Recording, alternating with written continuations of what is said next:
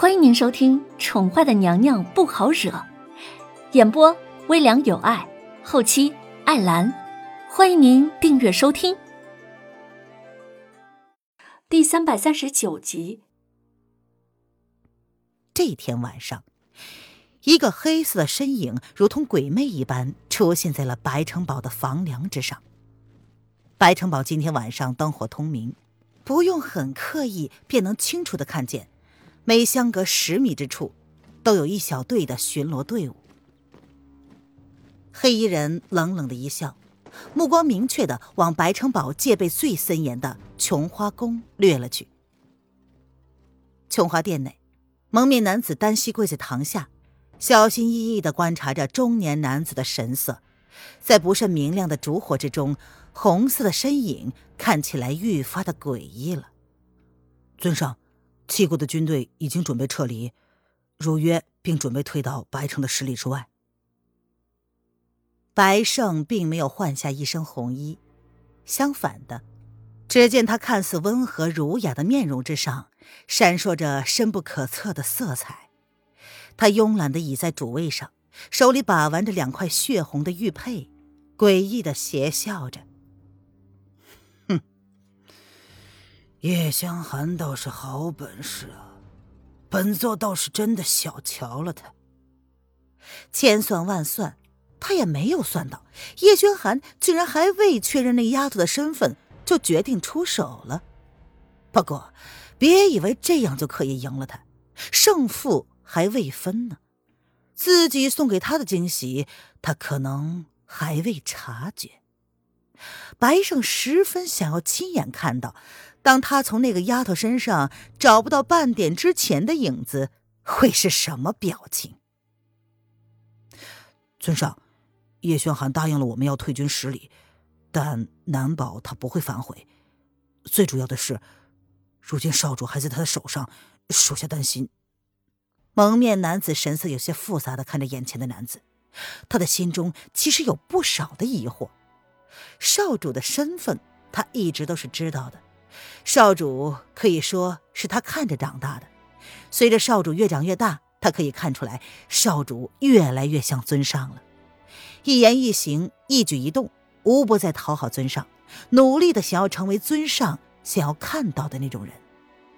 尊上从小就对少主十分的严厉，即便当时少主才六岁，才刚刚学会一招半式。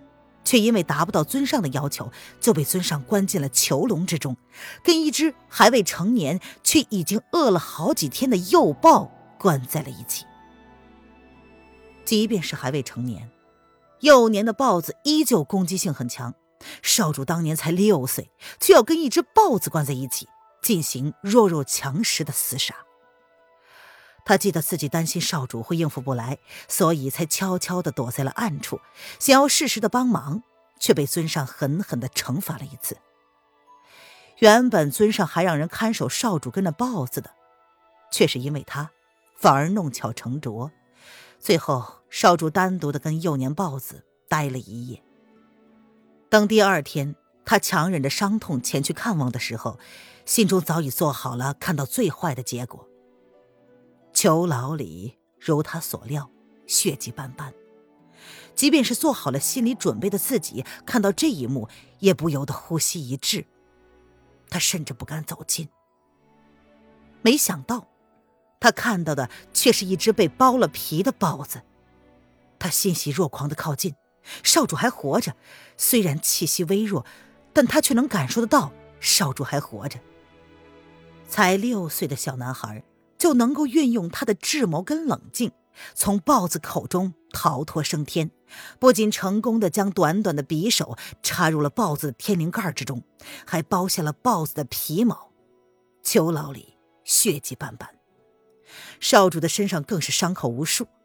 若是他再晚点来的话，只怕少主即便没有被豹子吃掉，也会因为失血过多而亡。这样的少主让他心疼。可是醒来之后，少主却扬起了天真可爱的小脸儿，窝在了尊上的怀里撒娇。他通过了尊上的考验，在弱肉强食的厮杀之中成为了那个强者。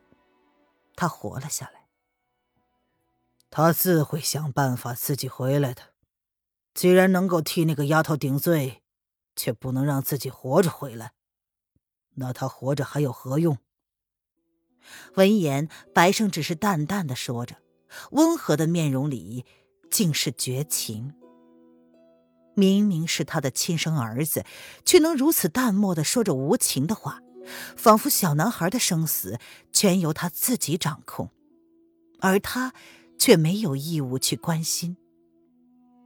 这蒙面男子心中一沉，他没有想到尊上竟然绝情至此，能够眼睁睁的看着少主置身于危险之中。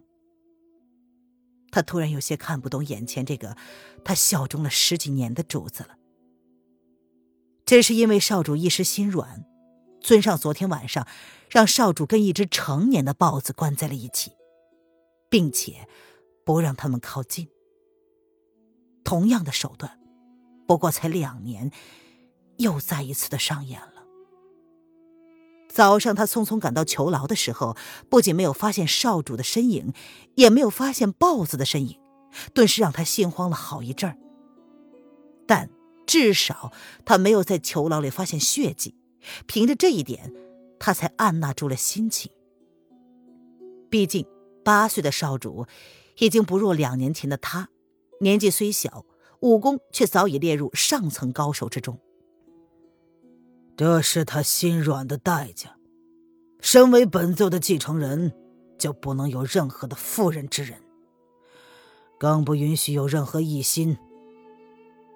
既然他对那个丫头心软了，就该为自己的心软付出代价。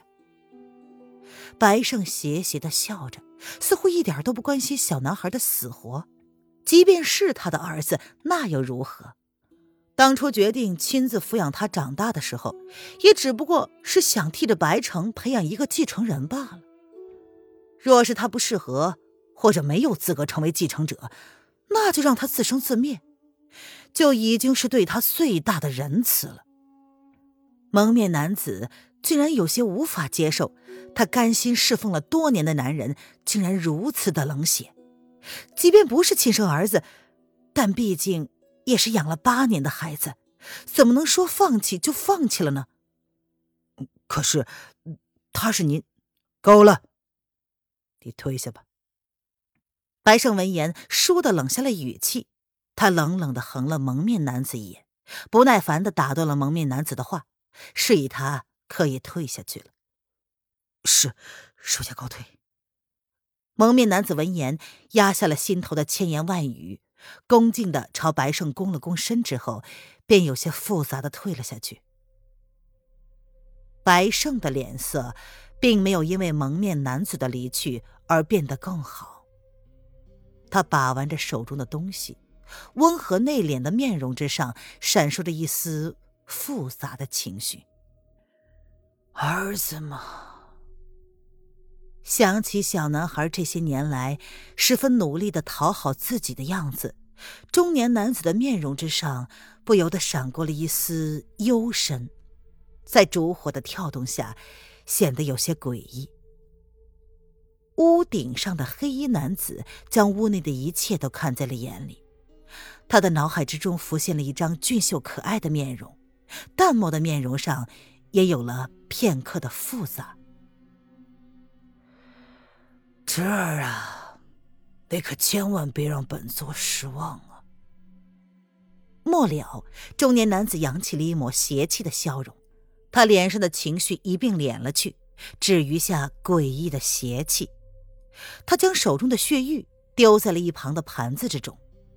中年男子的面容更加的慵懒、诡异。